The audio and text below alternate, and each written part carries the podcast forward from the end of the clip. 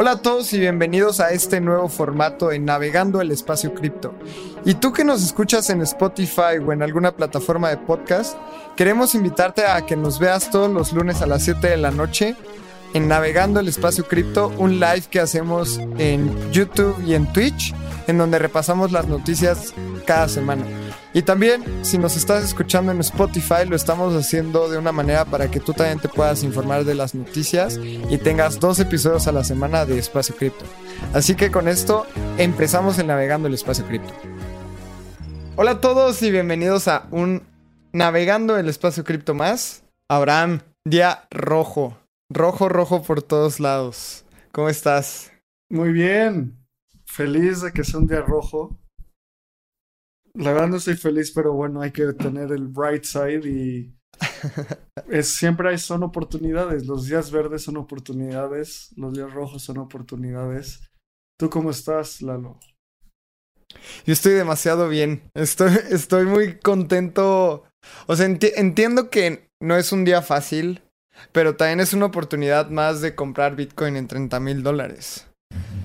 O sea, siempre decimos que se nos está yendo el tren, siempre decimos que ya no vamos a comprar Bitcoin barato, etc. Pues bueno, eso, esta es una oportunidad para sumarte al tren y creo que es... Son las cosas que tienen que pasar, es el precio que tenemos que pagar para, para estar en este ecosistema. Todos sabemos de la volatilidad y pues más bien verla de un lado positivo. Sí, exacto. O sea, y creo que pues sí, sí causa ansiedad. Siempre el precio causa ansiedad. Solo creo que es momento de recordar que estamos aquí para construir. Y si entras desde el punto de intentar ser millonario, pues probablemente no lo vas a lograr. Sí, además eso es una consecuencia de tu buen trabajo. O sea, nadie entra al ecosistema cripto, muy, muy, muy pocas personas. Y a los tres meses ya creen que pueden ser millonarios. O sea, hasta para comprar el NFT correcto que vale, no sé, 100 dólares y termina valiendo medio millón de dólares como los Bored Apes, pues tienes que estar muy bien empapado, tienes que estar en las comunidades correctas, tienes que estar siguiendo las cuentas correctas. Entonces, no es un trabajo del día de la noche a la mañana. Exacto, 100% de acuerdo. Pues como ves, empezamos como siempre analizando los precios. Claro, y de hecho en esta ocasión vamos a meterle un poco más de, de contexto porque creo que es, es un día muy importante para hablar de los precios. Entonces voy a empezar a compartir pantalla y ahora vamos a analizar eh, TradingView. TradingView es la herramienta que la mayoría de los traders eh, utilizamos para entender cómo está el mercado. Entonces vámonos con Bitcoin, como siempre estamos hablando. Y para las personas que nos están escuchando, estoy proyectando Bitcoin. Estoy viendo los niveles de soportes y resistencias. Y para aquellas personas que no saben nada de, de trading, un soporte es como un piso en donde el, el precio suele rebotar. Digamos que es como un trampolín. Y una resistencia es como el techo de tu casa. O sea, es difícil que lo puedas pasar. Y normalmente las resistencias, cuando subes las escaleras, digamos, y superas el segundo piso de tu casa, se convierte en un piso. Entonces, las resistencias se terminan convirtiendo en soportes. Y los soportes también terminan siendo resistencias. Porque hay veces que el precio intenta pasar ese lugar en el que ha estado cómodo, digamos que soportando el precio, y de repente se convierte en una resistencia y, al precio se le hace muy complicado pasar de ella. Sí, y empecemos por lo, lo inicial, que es el precio en el que estaba Bitcoin hace una semana y en el que está hoy.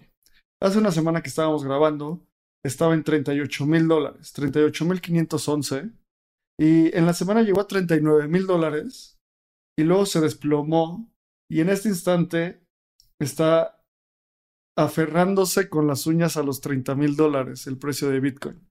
Y eso en una semana es una pérdida de, 20, de 11%. No es cierto, en una semana es una pérdida de 21.5%.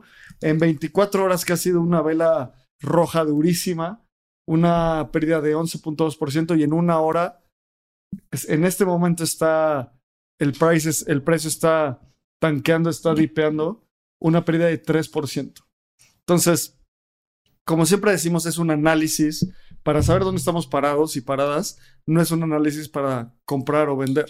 Sí, justo. Dado que ha habido de, tanta volatilidad y tanta pérdida, justo para eso queremos que Lalo nos explique un poco más de análisis técnico. Esto no, recuerden que los fundamentales son otra cosa y no es para nada incentivar a que compren o vendan, solo ver cómo se están comportando estas, estas líneas. Sí, ¿qué es lo que está pasando en el mercado? De hecho, estamos precios abajo a partir de que inició la, o sea, desde que inició la guerra de, de Ucrania con Rusia. ese día el precio bajó muchísimo, llegó a los 35, pero ahorita, pues, como dice Abraham, estamos aferrándonos a los 30 mil, es decir, está peor el ecosistema cripto que con el inicio de la guerra eh, de Ucrania y Rusia. Y de hecho estamos viendo, estos precios no los veíamos desde julio del 2021. Estamos recapitulando ese, ese dip que fue previo al all time high del máximo histórico de Bitcoin. Pero, a ver, ¿qué estamos viendo? Estamos aferrándonos a los 30 mil. Un lugar que fue un soporte importante en esa época de junio-julio. También fue un soporte importante en enero del 2021. Y e, en ese momento todo es fiesta y ahorita todos estamos llorando. Porque en 2020 fue esa subida tan grande que tuvimos desde los 10 mil hasta los 65 mil dólares. O sea, realmente fue una subida que todos estábamos muy contentos.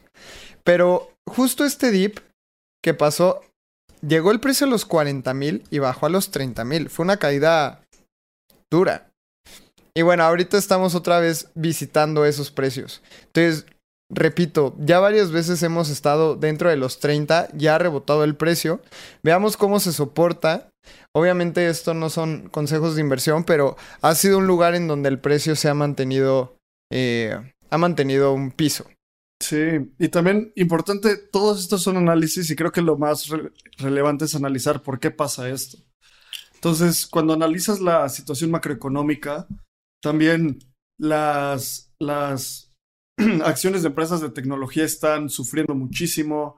Ha habido ajustes a las tasas de interés en, Estados Unidos y esto ha causado demasiada ansiedad en los mercados hay una narrativa alrededor de un bear market internacional, no en cripto, sino en todos los activos. Y cripto, a pesar de que está aislado un poco del sistema tradicional, es parte del sistema global. Entonces, es natural que pasen este tipo de cosas. Igual, siempre es importante recordar que, a final de cuentas, si tú metes dinero, es, puedes ganar o perder dinero, son inversiones cuando lo analizas desde un punto de vista de la tecnología y de cómo abordar esto, creo que puede ser mucho más, o sea, te puedes poner, puedes tener mucha más tranquilidad en el mediano plazo. Porque sí, ver estos precios y compraste en 60 mil de ansiedad, en el largo plazo, la persona que compró en 20 mil hace tres años, pues tiene ganancias increíbles. Entonces, ¿cómo ves, Lalo, analizar eh, el precio de Ethereum. Bueno, de... Sí, claro. Aquí, aquí mi último comentario es que es muy interesante ver esta gráfica de, Bitcoin. Porque el precio ha estado rebotando mucho a los 30. Pero ¿qué pasa si, si no aguanta los 30? Aquí tenemos una caja y le estoy marcando entre los 30 mil y 20 mil. Que no, no hemos visto un soporte en, este, en esta caja. Y el único que, veo eh, pequeño es en los 24. Y, nada más como coincidencia, a mí me encantan las teorías conspirativas y normalmente nunca las platico, pero esta lo voy a platicar como anécdota. Hace unas semanas, Warren Buffett dio una rueda de prensa y él decía que no iba a comprar Bitcoin aunque cayera a 24. Y él decía, a 24, a 24, a 24. O sea, no estoy diciendo que Bitcoin va a caer a 24 mil, pero pues coincidencias de, de los mercados financieros hay muchas, entonces se los dejo ahí como, como dato curioso. Y... Sí. Pues pasemos a analizar rápido el precio de Ether para entrar en las noticias que es de las cosas que más nos, nos interesa. Entonces, Ether hace una semana estaba, a ver, déjenme ver el precio, siete días. Hace una semana estaba en 2.842 dólares, llegó hasta los 2.900 y en este momento está en 2.200 dólares. Eso es una pérdida en 7 días de 22%, en 24 horas de 11% y en una hora de 2.7%. De nuevo, son el mercado cripto, si este es tu primer bear market, aprovechalo, no lo, no, no lo abordes desde la ansiedad, abórdalo desde la oportunidad. Y son tecnologías que van a revolucionar al mundo. O eso queremos nosotros. Entonces, queremos pasar tranquilidad sabiendo que estas son indicaciones clarísimas de un bear market o al menos de muchísima liquidez, de muchísimo, de muchísima volatilidad. Y en estos momentos es importante concentrarse en construir construir tu comunidad, construir tu proyecto, construir los análisis que quieras hacer para cada vez tener más conocimiento. Completamente. Y lo que vemos en los gráficos es que, bueno, en, Ether yo veo muchos más soportes. Además se viene merge, viene, vienen varias cosas fundamentales muy interesantes para, para todo el ecosistema de Ethereum.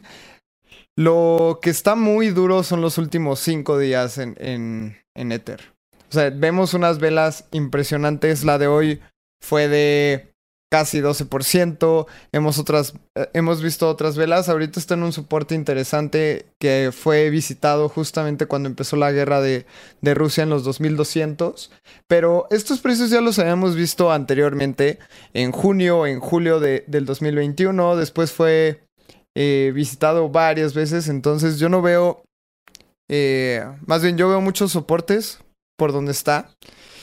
Y antes de pasar a las noticias, me gustaría, ahorita estoy proyectando una página que a mí me gusta mucho que se llama CoinCheckup, que es como una página para ver precios. Y veamos las top 10. O sea, Bitcoin en 7 días ha bajado 22%, Ether 22%.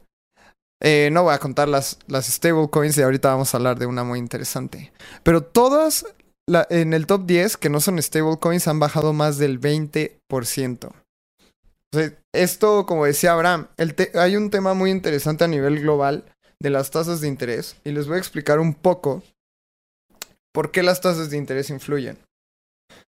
Estados Unidos subió las tasas de interés. Esto quiere decir que sus bonos te pagan más rendimiento. Entonces, los bonos de Estados Unidos y del gobierno de Estados Unidos se dicen que son de libre de riesgo porque la única manera en la que no te pagan esos bonos es que el gobierno de Estados Unidos quiebre.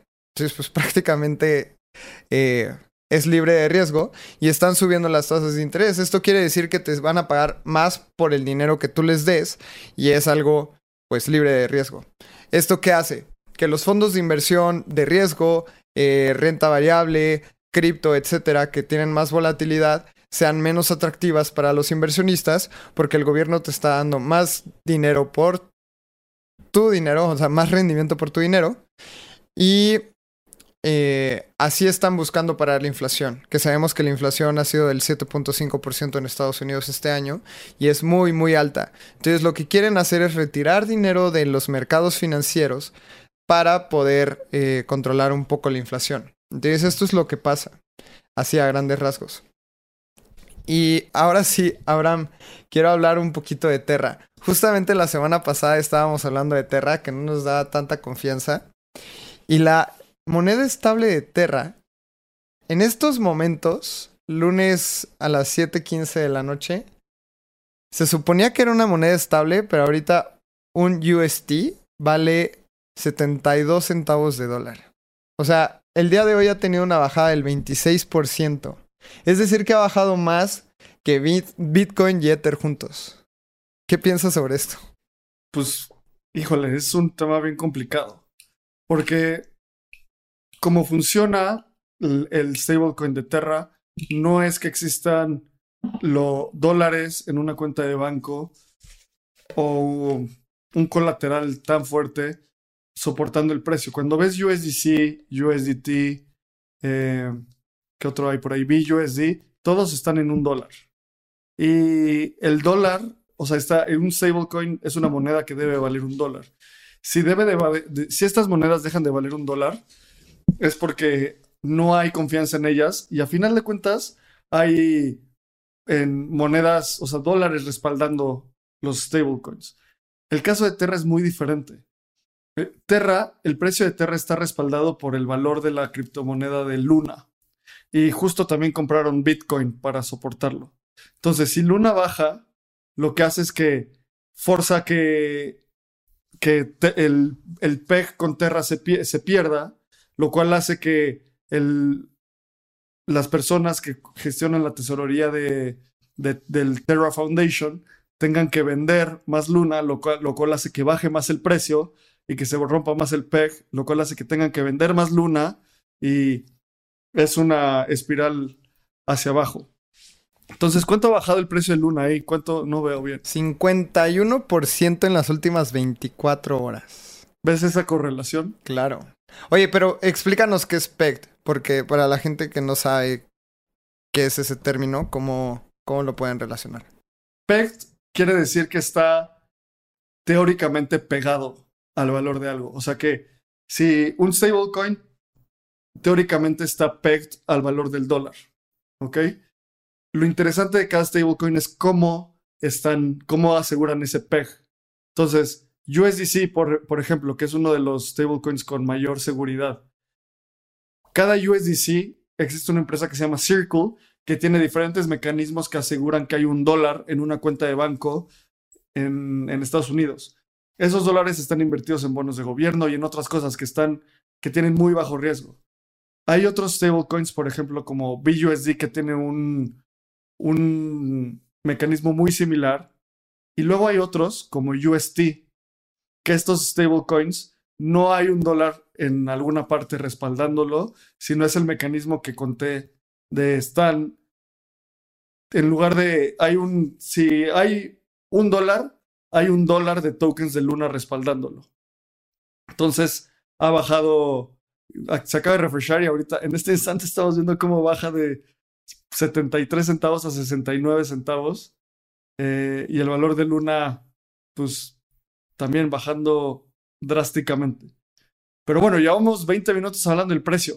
No sé si queremos hablar de cosas más interesantes. El precio se me hace muy interesante, pero estoy de acuerdo. Aquí nada más.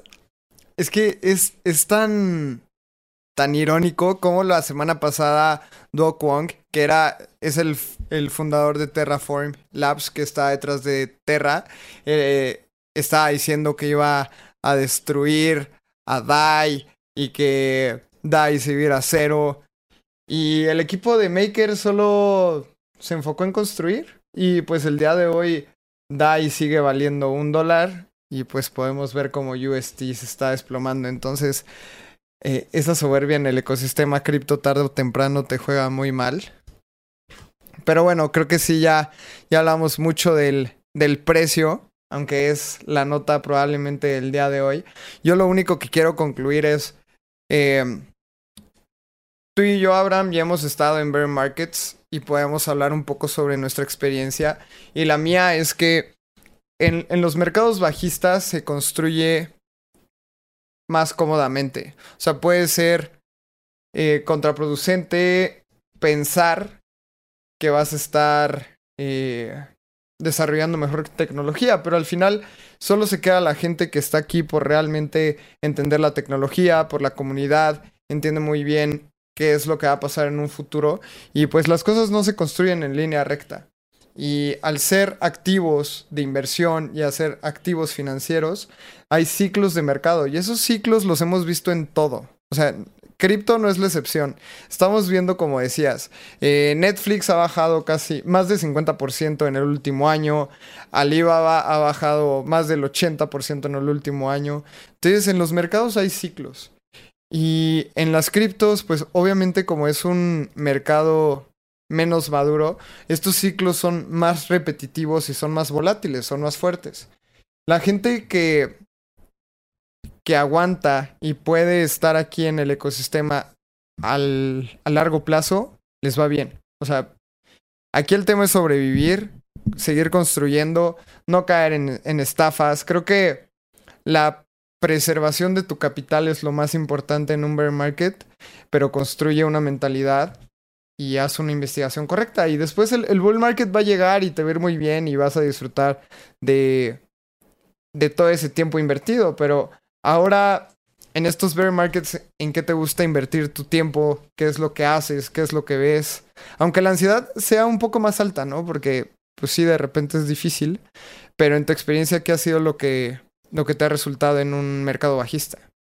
Pues mira, en un mercado bajista creo que lo importante es concentrarte en construir y también concentrarte en incrementar, bueno, si sigues, si sigues creciendo, creyendo mucho en esta industria, que creo que es por lo que muchos estamos, recordar, si quieres construir más wealth, el que es como patrimonio, se construye en un bear market, porque los precios son, son más accesibles y tienes más oportunidades de crecer. Yo, como saben, me despreocupo mucho por el precio, porque creo que he caído en, este modelo mental donde hay tres como arquetipos en cripto, gente que construye, gente que especula y gente que es parte de la comunidad. Y yo soy muy mal especulador. Prefiero construir y por el medio de construir obtener más valor de la, de la industria. Entonces, si tú eres especulador o especuladora, pues este es el momento de shortear, es el momento de intentar incrementar tu, tu patrimonio de esta forma.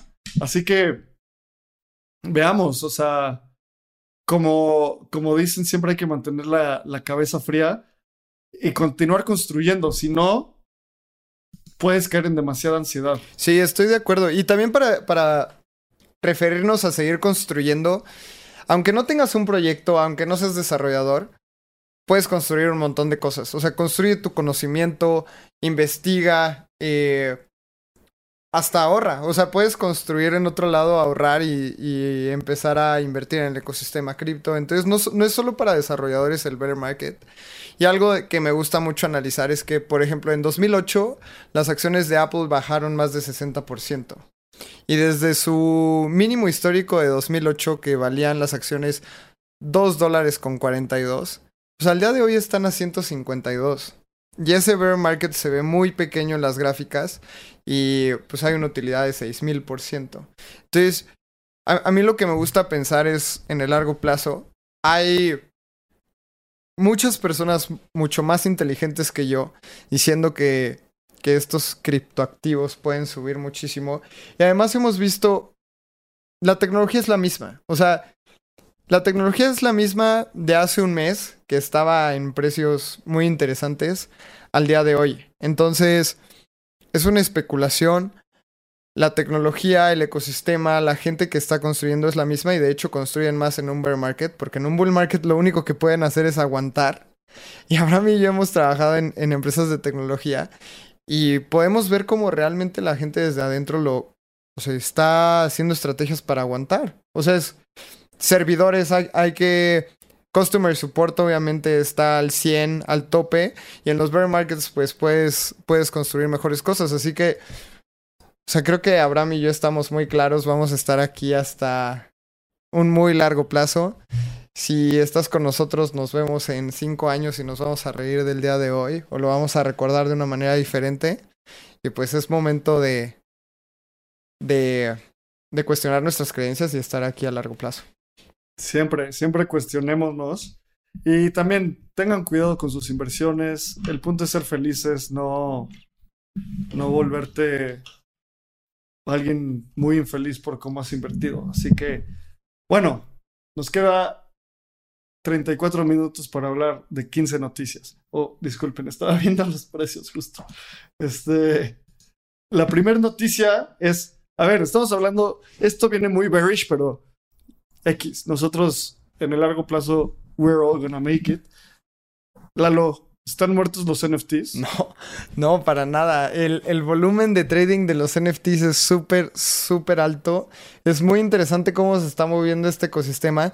Y aunque los NFTs puedan bajar de precio, yo creo que, como estamos diciendo, en un, en un mercado bajista se construye mucho mejor. Entonces, los proyectos que tienen narrativas a largo plazo van a seguir construyendo y nos van a traer mejores cosas. Ahorita nada más son imágenes, pero hay, una, hay, hay un equipo detrás, hay narrativa detrás. Vamos a ver muchas cosas.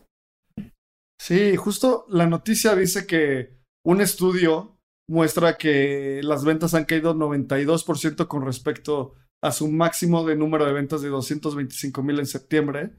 Y bueno, este artículo no es tan, bueno, se puede cuestionar un poco porque también toma en cuenta mucho de las ventas de Axie Infinity, que ese proyecto ha estado en, en lucha últimamente, ha tenido un par de problemas, hackearon Ronin, que es su sidechain.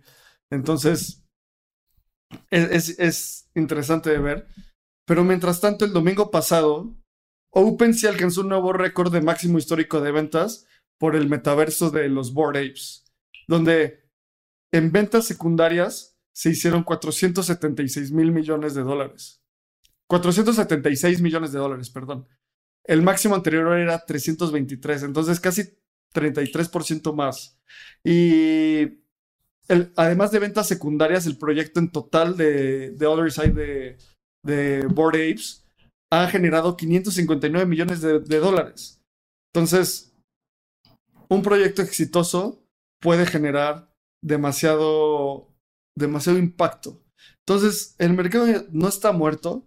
Y a final de cuentas, creo que todos veíamos venir también un decrecimiento en NFTs, porque qué tantas colecciones puede haber como Doodles, como Bored Apes, como Robotos.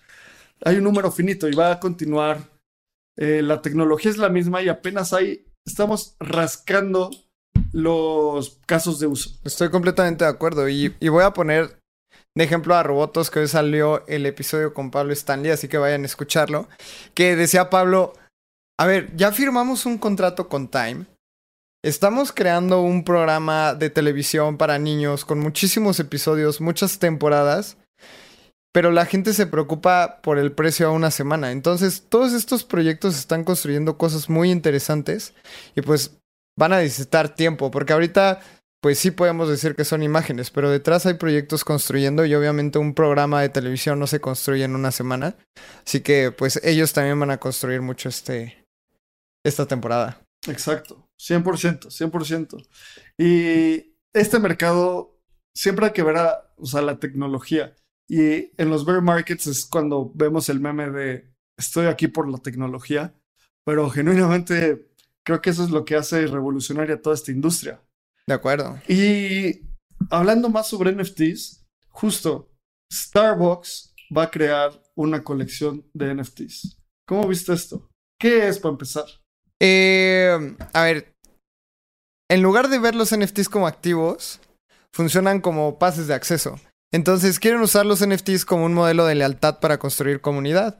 Y Starbucks lo hace muy, muy bien. Así que yo estoy muy positivo con esta noticia. Es una tecnología que no sé si sea el, fin de los NFTs, no creo que sea especulación. O sea, al, al, final es una tecnología dentro del blockchain y ojalá Starbucks no les ponga como, o sea, que los especuladores no especulen detrás de, de los NFTs de Starbucks porque la tecnología no es para eso. Obviamente va a haber gente que especule, pero a mí, a mí se me hace súper interesante que, que, Starbucks esté incursionando en esto. Sí, y, creo que yo soy... Se me hace que este es un caso de uso que va a tener mucho impacto en el mediano plazo, que es empresas haciendo NFTs como un modelo de lealtad. Y algo que Star, Starbucks tiene es que uno de sus objetivos es que Starbucks sea el tercer lugar en tu vida donde más pasas tiempo, después de tu casa y tu oficina. Entonces, la forma en la que han logrado fidelizar millones de usuarios, o sea, hay gente que se compra un café diario de 100 pesos y le encanta, se siente, se siente que tiene una gran pertenencia. Entonces, a la hora de que generan estos NFTs, es un modelo de lealtad en la siguiente evolución de la tecnología no solo es una tarjeta, sino en realidad es un, algo digital que tú vas a poder comprobar que eres demasiado fan de, de, Starbucks y eres parte de ese grupo. Sí, estoy, estoy muy de acuerdo y estoy muy emocionado. Además, cada vez vemos marcas haciendo esto. Ya lo hizo Adidas, ya lo hizo Supreme, ya lo está haciendo Starbucks. O sea, al final... Lo hizo Budweiser. Sí, o sea... Es obvio. Creo que es obvio. Es como si hace 10 años hablábamos de que Starbucks abre su cuenta en Instagram. O sea, siento que va a ser tan natural como eso. o Adidas entra a e-commerce, Sí. ¿sabes? Adidas saca su tienda O sea, en línea. Exacto. Sí. Y las personas que tenían el podcast de e-commerce, espacio e-commerce, decían, era obvio, no sé Y qué. los viejitos te decían, no, es que yo me gustaría ir a la tienda en la plaza de la esquina a probármela porque si no, no vale, ¿no? Si no, ¿cómo sé, cómo sé que me va a quedar? Exacto. Entonces es una evolución de marketing y es una evolución de las tendencias. Algo que me ha interesado muchísimo, y hoy vamos a hablar de varias cosas similares a esta, es, ¿te acuerdas del fiasco que hubo con Ethereum y The Other Side y las tierras de, de los Bored Apes? Claro. Empezaron a especular, ellos decían como, no, pues Ethereum no funciona, nos tenemos que ir a otro, a otro un sidechain. Y mucha gente empezó a decir como, o bueno, dijeron, "Va, tenemos que hacer Ape Chain. Y mucha gente decía como, eso no tiene sentido. O sea, un Layer 2 o sidechain específicamente para, para los Bored Apes van a hacer algo como, van a tener problemas como Axie Infinity, donde hay muchísimas vulnerabilidades. Y al final cayó, hay este análisis que mejor el metaverso de los Bored Apes se va a mudar a Polygon. ¿Qué opinión te causa todo esto? Me encanta, me encanta porque esa blockchain que iba a construir eh, Yuga Labs o todo este proyecto de los Bored Apes iba a ser una blockchain fantasma. Para lo único que iba a servir era para transacciones de Bored Ape y realmente, ¿quién iba a construir sobre esa blockchain? Y ha pasado mucho en la historia que las blockchains dan como grants, ¿no? Así como, te doy 100 mil dólares si vienes a construir en mi blockchain, pero esa estrategia todavía no se me hace sostenible. Se me hace una decisión muy sabia, pero este es el poder de las DAOs. Porque quien, quienes están discutiendo esto es la gente que está dentro de la DAO de ApeCoin. Así que me encanta. Creo que son, son de las cosas que deben discutirse en una DAO y las decisiones que se deben de tomar en una DAO. Y eso ayuda muchísimo a la descentralización, porque si fuera decisión de Yuga Labs, tal vez por hasta negocio, hubieran dicho, armo mi blockchain, armo mi moneda, y la gente de la misma DAO los detuvo y dijo, oigan, mejor hay que migrarnos a Polygon. Sí, y además hay muchísimo debate, como el tweet que estoy, estoy proyectando en este, en este momento, donde una persona pone un tweet muy candente que dice, aún no entiendo cómo esto provee más claridad, la parte de tener su propio, su propia, su propio sidechain, o sea, el ape chain. Eh, solo causa como más ofuscación, o sea, más, menos claridad. ¿Por qué no Yuga admite que algo que todo mundo en el espacio sabe? Ellos la regaron. Su smart contract no estaba optimizado. Su KYC, que era como para todos, fue una pésima idea. Y la inicial y la respuesta inicial fue culpar a Ethereum. Luego le pone a alguien así como, en lugar de hacer todo esto, lo primero que tienen que hacer es contratar un Solidity Dev, que es como, qué duro. Pero pues tiene la, o sea, es verdad, o sea, optimizar su, los costos de transacción en Ethereum fue algo, es algo básico que se tiene que hacer y pues no, no, no lograron hacerlo.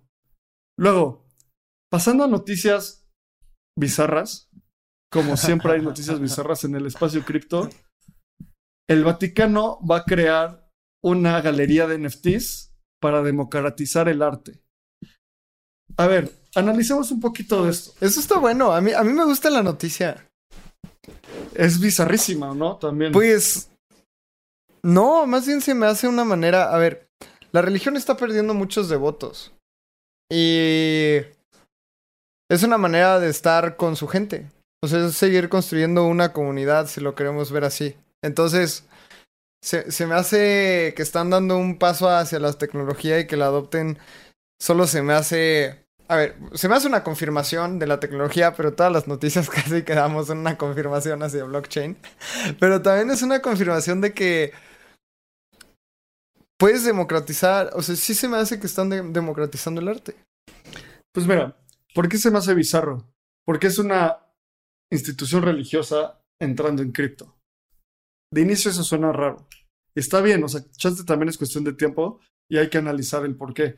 Algunos datos curiosos es que por siglos la iglesia tuvo un dominio artístico, o bueno, un dominio sobre el arte mundial brutal, brutal, brutal, brutal. ¿Por qué? Porque además la iglesia fue mecenas de muchos artistas para generar su obra. Por ejemplo, la Capilla Sixtina de Miguel Ángel es una de las mayores obras artísticas de la humanidad y fue patrocinada por la iglesia. Entonces, además hay como muchos estudios de cómo hasta durante la Edad Media el único lugar donde había arte era en las iglesias y en los castillos, básicamente. Y en los castillos había obras de arte. Bueno, obviamente estoy hablando de Occidente, en, en, en el Oriente es completamente diferente. Entonces, esto se me hace como un momento muy raro en el cual una institución de las más antiguas en el mundo da medio que me suena como intentar entender o patadas de ahogado, ¿sabes? O sea, que al final es bueno, son experimentos. Sí, no, pero además, o sea, a ver, vamos a explicarlo. ¿Qué, ¿Qué está pasando? El Vaticano anuncia una galería de arte para que las audiencias alrededor del mundo pudieran apreciar el arte. Y esto, pues, suena muy, muy bien.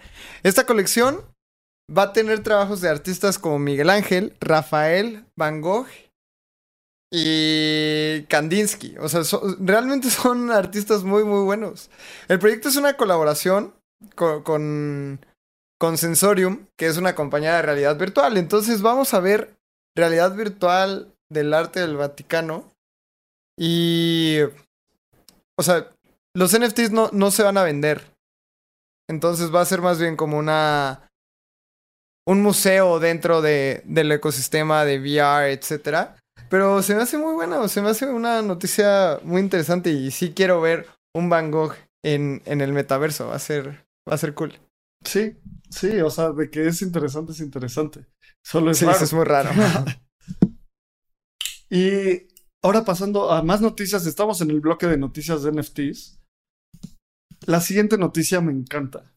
Creo que es mi noticia favorita de esta semana que es, se anuncia que Meta se va a aliar con Polygon, Meta, Facebook, Instagram, para empujar sus desarrollos de Web3.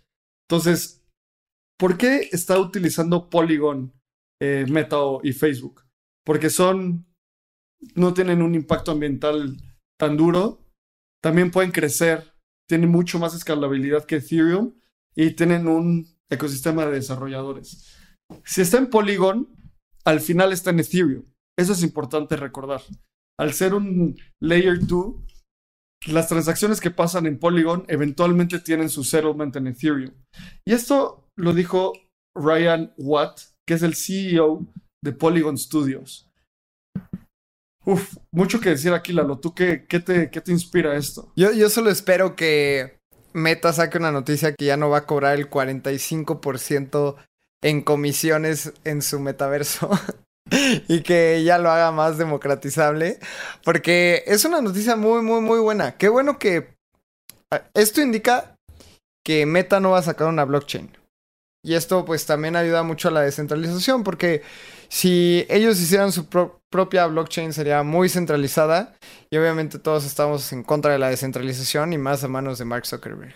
Entonces esto... No, en contra de, en contra de la centralización. Amamos la ah, descentralización. Eso. sí, exacto. O sea, estamos muy en contra de la centralización y centralizarlo en Mark Zuckerberg creo que sería una muy mala idea. Así que hacerlo dentro de Polygon. Además, Polygon. Como dices, esto es en Ethereum. No fue en Near, no fue en Avalanche, no fue en Algorand, fue en la blockchain más utilizada en el ecosistema. Y, y en una Layer 2, que las comisiones son mucho más baratas, porque si lo hubieran intentado hacer en, en Ethereum, pues el gas es demasiado alto para la mayoría de las personas. Entonces se me hace un paso muy, muy, muy grande para el ecosistema en general. También para el metaverso de Meta, esto es una, esto es una gran alianza. Y esto es una confirmación de que están confiando en Ethereum. Y esta decisión probablemente la tomaron gente muy, muy inteligente, gente que probablemente analizó miles de blockchains o todas las blockchains serias que hay en el ecosistema y tomaron la decisión de irse por la blockchain de Ethereum en una layer 2 como Polygon. Así que nada más que aplaudir esta decisión de que Meta se alía con Polygon. Justo es lo que pienso. Y te acuerdas que habíamos discutido esto en otros navegandos, que era, sí, Meta va a entrar a NFTs y a cripto y a Web3, pero esperemos a ver qué, qué network va a usar. Si hacen su Meta Chain, not gonna make it. Y hasta deberíamos de buscar ese, ese clip que dijimos, porque si hacen, y más bien si construyen sobre un sistema descentralizado, están más probable a hacerlo. O sea, lograrlo. a, a we're all gonna make it. ¿Por qué? Porque es la cantidad de que puedes construir en un sistema descentralizado abre las puertas de una forma brutal. Entonces estoy muy feliz por esta noticia, porque a pesar de que Facebook tiene y Meta tiene muy mala fama, con muchos problemas de antitrust, tienen miles de millones de usuarios y el onboarding hacia Web3 puede ser mucho más rápido ahí. No, y también hablemos de otras cosas, por ejemplo, el marketplace. O sea, si alguien va, va a crear un skin en el metaverso, por ejemplo, una una gorra para que la use tu personaje en el metaverso. La vas a poder vender en la blockchain de Polygon. O sea, en, en el Layer 2 de Polygon. Y esto te da mucha más accesibilidad y a un ecosistema mucho más grande. A que si lo hicieras en una eh, blockchain propia y después tuvieras que hacer un bridge y complicas mucho la interacción en el ecosistema. Si de por sí es muy difícil y nosotros ya estamos acostumbrados, pero que a alguien le digas, oye, tienes que abrir un MetaMask, tienes que transferir Ethereum a tu MetaMask. Después de tu MetaMask tienes que hacer un puente al ecosistema de MetaChain. Imposible. Va a ser muy difícil. Así que esta decisión es muy O buena. sea, serían, ¿cuánto, cuánto te gustaría? ¿Cuánto te gustan? 27 pasos mínimo. sí, o sea, mínimo. O sea, y aquí podría hacer un clic. claro. Entonces es buenísimo. Es una, es una noticia muy bullish en un día, en un día triste. Gran noticia. Gran noticia. Sí, sí, sí. Luego, la siguiente que traemos es. Me, justo tuiteaste esto. Vi tu tweet de Billboard y, y Doodles. Cuéntanos. Oh, es una gran noticia. O sea, justamente el CEO de Billboard pasa a ser el CEO de Doodles. Y... A ver, ¿qué va a pasar? Se, llama Julian Holguín, o Julián Holguín si es latino. Y justamente Julián va a trabajar con los fundadores para expandir la propiedad intelectual a la música, al gaming, al entretenimiento. Entonces, quién sabe, tal vez podamos ver un videojuego muy interesante de Doodles en, en el Xbox. O pueda ser, este, no sé, o sea, creo que las posibilidades son ilimitadas. Y además, yo creo que esto es una validación muy grande de NFTs musicales, porque Julián trabajó en la industria de la música y el entretenimiento más de 10 años en Billboard. Ahora, tiene una gran carrera y está pasando a ser CEO de, de un grupo de NFTs. Entonces, wow, a, a mí me encantó esta noticia. Doodles hizo una gran adquisición. También valida de que los proyectos de NFTs tienen mucho dinero. Podemos ver Doodles contratando al CEO de Billboard. Eh, vemos a Lazy Lions, que tiene un partnership con un equipo de básquetbol que, que son los Kings de Sacramento. No se diga de, de Boy Apes haciendo sus tres películas. Eh, Robotos haciendo un programa de tele con Time. Entonces, los, NF los proyectos de NFTs nada más necesitan tiempo, pero seguramente van a hacer cosas muy, muy grandes. Ya. Estoy de acuerdo y creo que estaba ahí estoqueando a Julian o Julián Holguín en LinkedIn y no, no descubrí si es latino no rápido. Y si es latino, hay que, ojalá lo invitemos a Espacio Cripto, estaría buenísimo. Sería una gran. Y si no, igual, si habla español, con eso la armamos. Algo que yo quiero agregar a lo que dices, Lalo, es que hay esta narrativa surfeando el espacio cripto que dice que las colecciones de NFTs más exitosas son las próximas empresas de entretenimiento globales. Que va a haber universos como chance los Bored Apes y son el próximo Disney o el próximo Marvel. Y va a empezar a haber colecciones de NFTs que las compran algunas empresas. Imagínate que L'Oreal comprara Crypto Coven porque va, vibra completo con su marca. que Hasbro compre robots o cualquier cosa, Claro. ¿sabes? O sea, tiene muchísimo sentido. Entonces, que el CEO de una de las empresas más importantes del, del mundo del entretenimiento, que es Billboard, pasa a, a Doodles, es una validación de esta narrativa. Y como siempre vemos, y siempre hablo de narrative economics, lo que define el futuro de la economía es la narrativa que se surfea. Si decimos que estamos en un bear market, probablemente va a bajar hasta que la narrativa cambie. Entonces, me emociona mucho esta oportunidad. Y Fantasemos un poquito. qué viene. ¿En qué te imaginas que, que... ¿Qué te imaginas que pase con los doodles? O sea, ¿en qué te gustaría que estuvieran los doodles? Yo creo que los, este señor va a llegar a optimizar el performance de Doodles.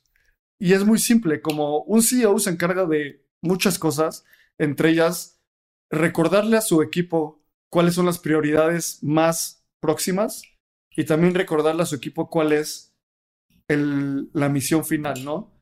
Entonces yo creo que algo que me gusta hipotetizar es que va a decir, una empresa de entretenimiento se basa en muchas cosas, entre las cuales está qué tanta gente te ve y a cuánta gente estás expuesto. ¿Por qué los Bored Apes son un exitazo? Porque me acuerdo que en su pitch deck, una de las, de las diapositivas era, ¿quién tiene un Bored Ape? Jimmy Kimmel, Paris Hilton, Neymar. Entonces hay tanta gente viendo esto que hace que valga más.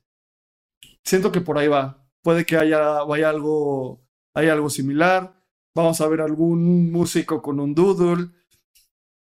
Bad Bunny poniendo como portada un doodle en su siguiente disco. O sea, y, y ahí escondidillo, ¿sabes? Tal vez no directamente en tu cara, pero algo así me imagino.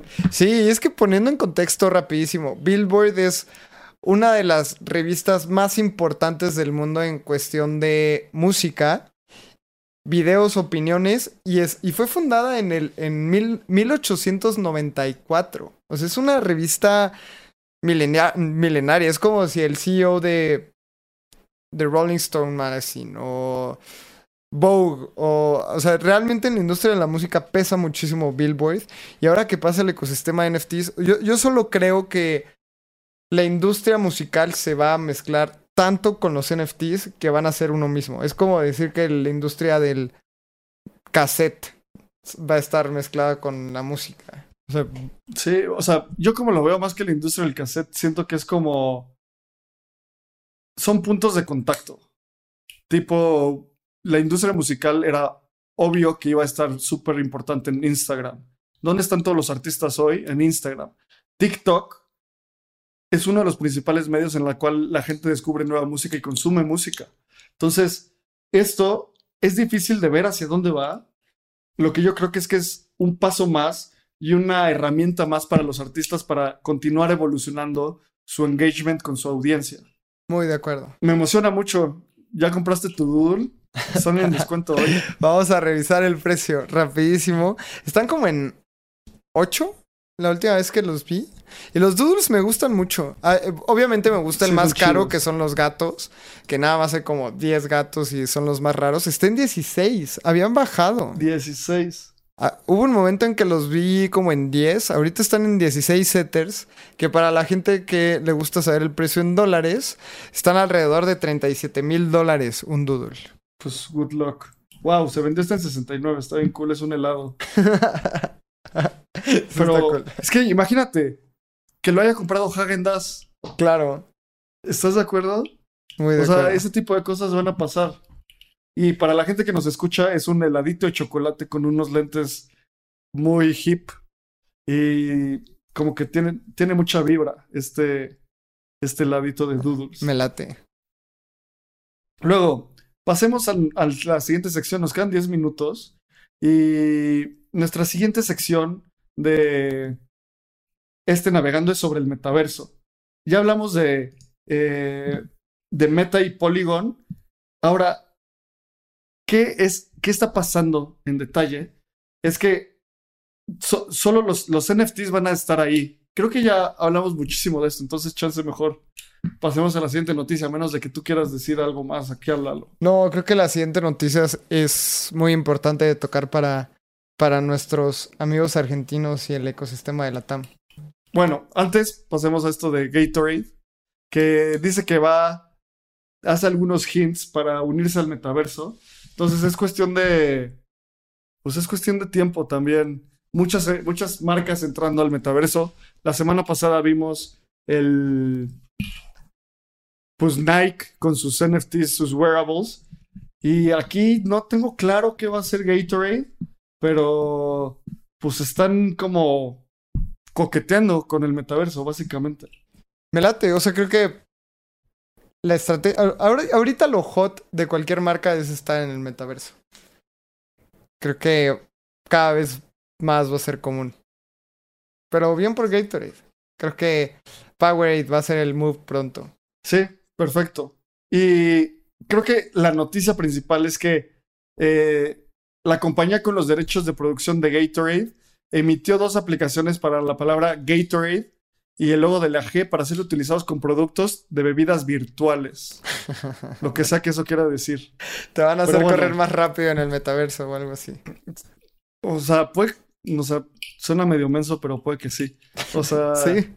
Como en, como en Ready Player One, ¿te acuerdas? O sea, que de repente te comes algo y bustea tu habilidad de hacer cositas. El metaverso va a ser muy loco. Me gustaría ver el metaverso desarrollado en unos 15 años y después regresar a este episodio y pensar cómo nos imaginábamos. Deberíamos hacer un episodio así, como cómo, cómo es, son los NFTs al día de hoy, cómo es el metaverso al día de hoy y guardarlo para la prosperidad y verlo en unos 10 años a ver qué tan equivocados estábamos. 100%. Pues hagámoslo. Prospectiva del espacio cripto. Luego, las últimas dos noticias. La primera es que YouTube baneó el canal de Bankless por unos, por un momento, por unas horas o unos días. Me acuerdo que esto pasó ayer, lo estaba viendo en Twitter. Y literalmente solo salía, o sea, Bankless puso este tweet de que habían terminado, o sea, YouTube terminó con la cuenta de Bankless, sin avisos, no, sin ninguna notificación, no justificación, 150 mil suscriptores, más de 10 mil horas de contenido y Bank, eh, en lugar del logo de Bankless, con sus memes clásicos ponen Band. Entonces la gente empezó a, a bombardear a YouTube así de por qué empezaron a, a banear cuentas como Bankless y oh, en la cuenta de Optimism, o sea, bueno, la restablecieron. No sé cómo, qué pasa en el algoritmo de YouTube, que esto eventual de repente pasa, banean gente y luego los vuelven a subir. Creo que es una llamada a contenido de o plataformas de Web 2 descentralizadas. Un YouTube descentralizado es complejísimo, eh, sería carísimo hoy en día. Creo que es cuestión, necesitamos algo así eventualmente. Sí, además en temas de, de contenido, pues es muy difícil en una plataforma descentralizada porque no hay alguien que te diga qué puedes subir y qué no puedes subir. Entonces yo creo que este dilema ético es de lo más complicado. Porque así como Bankless subiría su contenido y es un contenido muy bueno e informativo, etcétera, pues también sabemos que otro tipo de contenidos puede subirse a una plataforma que nadie te diga que no lo puede subir. Pero sí, es una confirmación de que hay que tener mucho cuidado en el tema de, eh, la centralización. Y esto solo me recuerda a las CBDCs, a las, monedas digitales emitidas por los bancos centrales, porque en la semana estaba viendo un video de de Tim Ferriss que hablaba de que las CBDCs también pueden ser controladas por el gobierno. Entonces, de repente ellos te pueden decir, bueno, ¿sabes qué? Para el e-commerce no me gusta la moneda, entonces no vas a poder usarla para e-commerce. Entonces, esto es un ejemplo de lo que puede llegar a ser la centralización. O sea, no te permite ser libre. No estoy de acuerdo en la centralización en la mayoría de las cosas y soy muy anárquico. Pero en este sí estuvo muy pasado. Y la comunidad de Bankless, en verdad ahí se puso las pilas. Habían más de 2.000 tweets hacia YouTube y pues obviamente YouTube contestó luego, luego les quitaron el, el, el ban, les restablecieron su canal y hasta una disculpa les pidieron. Así que ese también es el poder de la comunidad. 100%, 100%. Y la última noticia Lalo, tú querías dar esta noticia. Sí, fue una, fue una noticia que yo primero celebré mucho, porque como varias personas saben, yo trabajo en el ecosistema de Latinoamérica, específicamente en Colombia. ¿Y qué pasó? En Argentina, uno de los bancos más grandes de Argentina, que es Banco Galicia, ofrecía la compra y venta de criptomonedas en su aplicación bancaria. O sea, tú puedes... Y lo ofreció por un par de días nada más. Sí, o sea, yo la verdad estaba muy contento y hasta lo puse como caso de éxito y estaba muy interesado en saber cómo lo hicieron. Y después de dos días, eh, o sea, el, el Banco Central de Argentina, el BCRA, les prohíbe vender criptomonedas y pues tuvieron que bajar el servicio. Y aquí yo me llevo dos lecciones. Eh, uno, los bancos no se quieren quedar atrás porque vemos cómo los exchanges se están moviendo y vemos cómo los usuarios están solicitando criptos para hacer... Eh, bueno, o sea, estar respaldados contra la inflación y tener alternativas de inversión.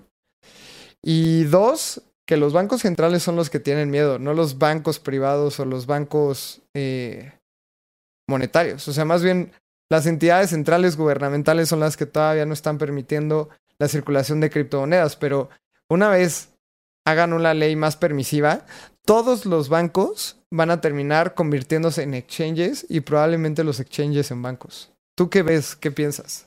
Tal vez los exchanges en bancos antes de los bancos en exchanges, porque la capacidad de ejecutar y la dificultad de innovación de un banco es gigante.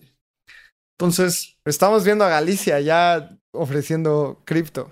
Sí, pero el producto que ofrece Galicia contra el que ofrece Bitso, Ripio, Lemon en, en, Argentina es mucho menor. O sea, la propuesta de valor es mucho más acotada.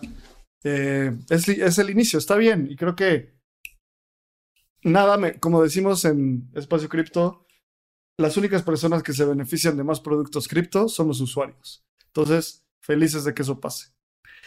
Y creo que esas fueron todas las noticias de hoy. Bear market, suena bear market, suena no a bear market, no se sabe, todos estemos tranquilos y tranquilas. Si quieres estar tranquila o tranquilo en un bear market, la mejor forma es tener amigos en cripto con los cuales te puedas divertir, puedas hablar y puedas disfrutar un buen rato. ¿Y cómo puedes hacer eso, Lalo? ¿Hay algún evento donde podamos hacer eso pronto? Sí, estamos bien contentos porque el Navegando el Espacio Cripto es un evento que estamos haciendo en Ciudad de México en el foro Indie Rocks el 28 de mayo. Me encanta, o sea, la comunidad cada vez nos sorprende más porque les vamos a contar algo. Lanzamos una preventa únicamente para comunidades. La comunidad de Espacio Cripto tenía aproximadamente el 15% del boletaje se acabaron los boletos en menos de 24 horas específicamente para la comunidad de Espacio Cripto. ¿Qué, pensaste cuando, cuando viste esto? Pues, creo, o sea, es muchísima motivación. Empezamos en el garage, eh, ya nos movimos a un cuarto con un micrófono al menos. Entonces, creo que uno de nuestros mayores aciertos fue hacer una comunidad en Telegram. Me acuerdo cuando estábamos discutiendo cuál es el siguiente paso, hicimos eso y gente increíble se unió, gente que inspira. Y una de las cosas más bonitas es encontrar gente con la que puedes hablar de esto. No sabes cuántas personas o hemos conocido que nos dicen, es que chance quiero hablar de esto con alguien en mi casa, pero pues a ellos tal vez no les importa tanto. Y esta es una comunidad 100% abierta. Buscamos que el 50% de la audiencia sean mujeres, así que por favor, si conoces a una mujer a la cual le interesa esto o quieres traer a, alguien para que sea una comunidad más diversa, acérquense. Podemos soltar un alfa, ya lo saben. Mariana y Pablo de Robotos van a estar ahí haciendo un workshop, haciendo un meet and greet. También tenemos diferentes speakers. Va a ser uno de los eventos más cool y queremos que sea un evento genuino, no queremos hacer un evento gigante, queremos que sea algo donde la comunidad se sienta feliz. Así que 28 de, 28 eh, de mayo, Foro Indie Rocks, métete al Telegram de Espacio Cripto, ahí puedes encontrar todos los detalles. Sí, justo ahorita tenemos únicamente ventas a comunidades, así que si tú eres parte de Metagals, de Herdao Latam, de Mujeres en Cripto, de Crypto Queens y quieres estar en el evento, acércate con las administradoras de las comunidades porque ellas tienen boletos de mujeres. Eh, si eres alguien que está metido en el ecosistema de NFTs, eh, Skeletons tiene boletos. El ecosistema y toda la comunidad de, de Largo, que es un youtuber muy buen amigo mío, también tiene boletos. Eh, obviamente la comunidad de Espacio Cripto tiene todavía boletos. Les generamos un nuevo código porque se acabaron el código de, de sus boletos. Eh, la próxima semana van a salir a la venta público, pero si estás escuchando esto y todavía no estás en el Telegram de Espacio Cripto, ve ahí y toda la comunidad te va a orientar. A veces Abraham y yo no podemos estar pegados en el teléfono y la comunidad nos respalda muchísimo, así que si tienes alguna duda del evento, ve ahí René, CryptoReum, Bricia, Ana, nos están apoyando todo el tiempo para que tengas un onboarding eh, muy sencillo y estamos haciendo esto para que pasemos un buen rato, para que construyamos comunidad, para hacer networking y nada más, o sea, una historia muy muy rápida es que Abraham y yo nos conocimos en un evento de tecnología y cripto. Entonces, tal vez en ese momento puedas encontrar a tu socio, puedas encontrar a un amigo, puedas encontrar a tu pareja. Hemos sabido de personas que son eh, crypto couples. Entonces, estos eventos están buenísimos, aprovechemos que están. El, el evento cuesta 200 pesos, pero eh, esos 200 pesos son en consumo dentro del lugar. Entonces, es un evento sin fin de lucro que Abraham y yo estamos como locos eh, intentando que, que este evento sea de la comunidad para la comunidad. Y ahí nos vemos. Sí, son 200 pesos solo porque para asegurar que la gente que confirma vaya. Porque nos pasó en The Daoist que confirmaron como 250 personas y al final llegó gente diciendo como, oye, no conseguí boleto, quiero pasar y llegaron menos. Entonces ese es el punto. Y es el primero de muchos eventos que vamos a hacer. Tenemos un call muy emocionante con un potencial sponsor esta semana. Y taguen ahí a la gente que, a las empresas que les gustaría que nos que sponsoren este proyecto, este evento, porque así es la forma de que sea gratis para todos. Eh, así que muchas gracias por escuchar este Navegando el Espacio Cripto. Nos pueden encontrar como arroba espacio cripto, espaciocripto.id en Twitter. A mí me pueden encontrar como arroba abramcr, a Lalo como Lalo Cripto. Y nos escuchamos en la siguiente. Nos vemos en la siguiente semana. Tal vez no tan roja como hoy. Así que gracias por escucharnos. Y córranle a Spotify a escuchar el nuevo episodio de Espacio Cripto con Pablo Stanley de Robotos. Es un episodio que grabamos en los estudios de Sonoro y obviamente ahí la interacción es muy interesante. También la semana pasada salió el episodio con Mila de Robotos. Escúchenos, todos los lunes sacamos episodios, todos los lunes en la noche salen navegando y los martes salen Spotify. Nos escuchamos en la próxima. Gracias.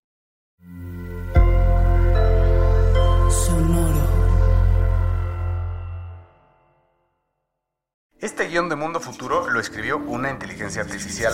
Imagina un mundo donde la tecnología se convierte en una extensión natural de nuestras vidas. Donde cada experiencia se eleva a niveles inimaginables de simplicidad. Un mundo donde los límites se desdibujan y las ideas se hacen realidad con un solo toque. El mundo cambiará más en los próximos 10 años que en los últimos 100. Yo soy Jorge Alor. Yo Mario Valle. Y yo Jaime Limón. No te pierdas Mundo Futuro, el principio del fin. Disponible en cualquier plataforma de podcast. Mundo Futuro, Mundo Futuro.